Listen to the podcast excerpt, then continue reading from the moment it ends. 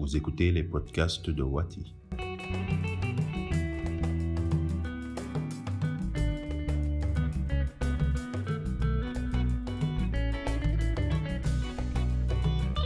Alors que les conséquences de la crise du Covid-19 au Sénégal peuvent être différentes d'une région à une autre, elles peuvent également être différentes d'une localité à une autre au sein d'une même région.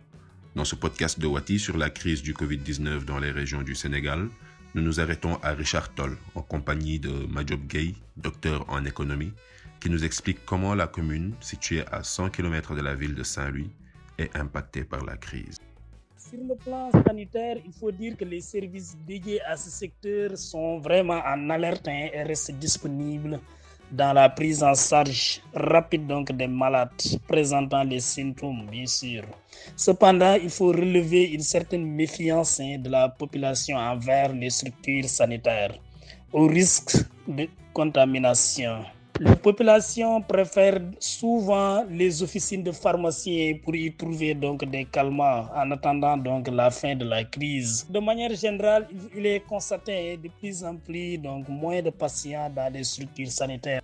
Il est relevé une très bonne collaboration entre les services déconcentrés de l'État et les autorités administratives, bien sûr sous la coordination donc du préfet et du sous-préfet. Dans ce siège, il faut dire que des opérations de désinfection et de désinsectisation donc, de tous les quartiers ont été menées par la subdivision donc, du service d'hygiène de Richard Toll. La sensibilisation a été également effectuée dans tous les quartiers de la ville ainsi que dans les villages bien sûr dans les autres communes telles que la commune de Ndombo Sangiri, la commune de Mbam. Par ailleurs, il faut dire que les services de sécurité veillent de manière permanente, même si le respect strict des décisions qui ont été prises au niveau central pour contrer la pandémie du Covid-19. De plus, des lave-mains ont été mis à la disposition donc des populations dans les lieux par exemple, dans la commune de Ndombo Sangiri, c'est ce qui est relevé, ainsi que donc dans d'autres coins de la ville de Richardson. La sensibilisation, la désinfection, le respect du couvre-feu, ainsi que l'introduction du transport interurbain ont été vraiment capitales dans la lutte contre la propagation du Covid-19. En plus, la prise en charge par l'État des factures d'eau et d'électricité de la tranche sociale vulnérable devra permettre de soulager les dépenses des ménages. Cependant, nous pensons que ce n'était pas nécessaire de fermer les marchés ou d'interdire certains rassemblements. Il faudrait plutôt les réglementer en demandant par exemple aux populations de porter des masques, etc les populations continuent à s'adonner à leurs préoccupations, à leurs activités traditionnelles, telles que l'agriculture, l'élevage, mais également ceux qui travaillent à la compagnie sucrière sénégalaise continuent toujours donc de vaquer à leurs préoccupations. Toutefois, ces activités restent contraintes hein, par l'introduction de rassemblements et du couvre-feu et les impacts donc du couvre-feu. Cependant, Certains travailleurs sont directement mis au chômage technique, hein, tels que les mécaniciens, les commerçants, les couturiers. Concernant l'agriculture, je pense qu'il faut dire que la production est moins touchée, hein, car les heures de travail des paysans ne se posent pas avec les heures dédiées au couvre-feu.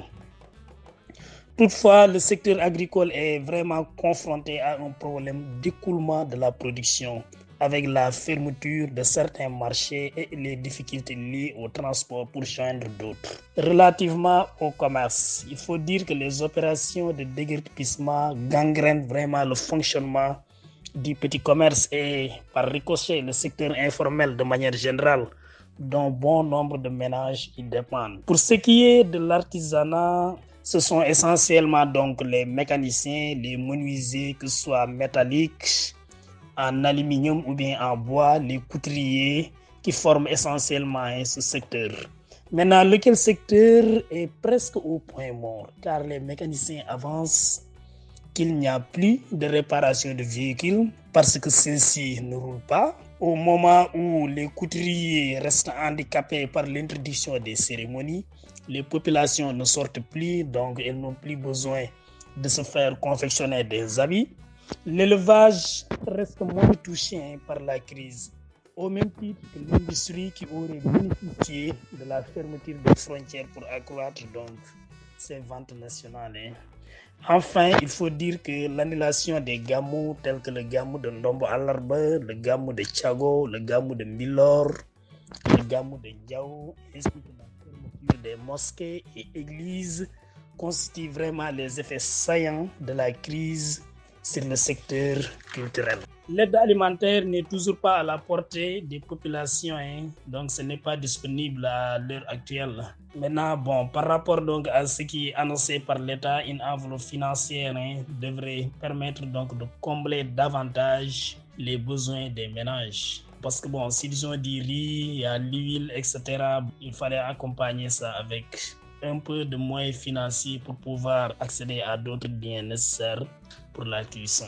En outre, il faut dire que l'État doit aussi réviser sa politique fiscale pour soutenir le secteur privé et chercher surtout donc à juguler les conséquences néfastes sur certains secteurs tels que le transport, le commerce, qui en souffrent le plus visiblement dans la commune de Richard et environ.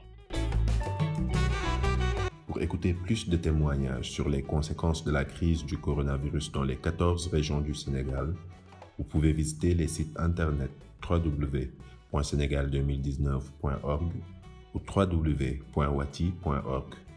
Retrouvez également Wati sur les réseaux sociaux Facebook, Twitter, Instagram et LinkedIn. Merci d'avoir suivi ce podcast de l'initiative Sénégal Politique.